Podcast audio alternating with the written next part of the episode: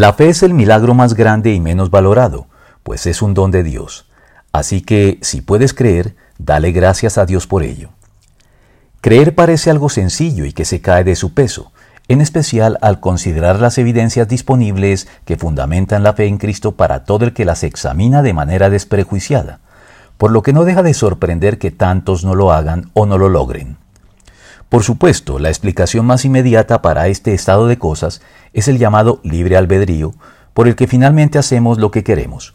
Pero entonces, la pregunta es por qué, más allá del ejercicio del libre albedrío, unos quieren y logran creer y otros no quieren o aún queriendo, no logran hacerlo.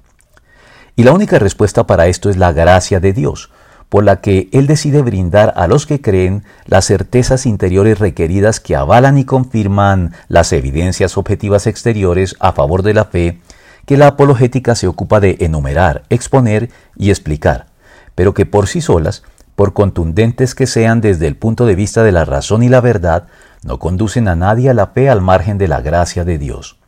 Por eso, Tal vez la fe no requiera milagros objetivos visibles y susceptibles de ser verificados por quienes deseen hacerlo.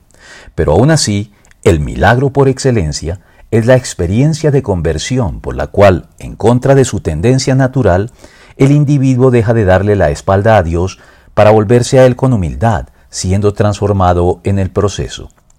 La revelación sobrenatural de Dios es aquí estrictamente necesaria para inclinar nuestra voluntad a la fe porque la condición caída del ser humano no puede resolverse por medios naturales, porque por gracia ustedes han sido salvados mediante la fe.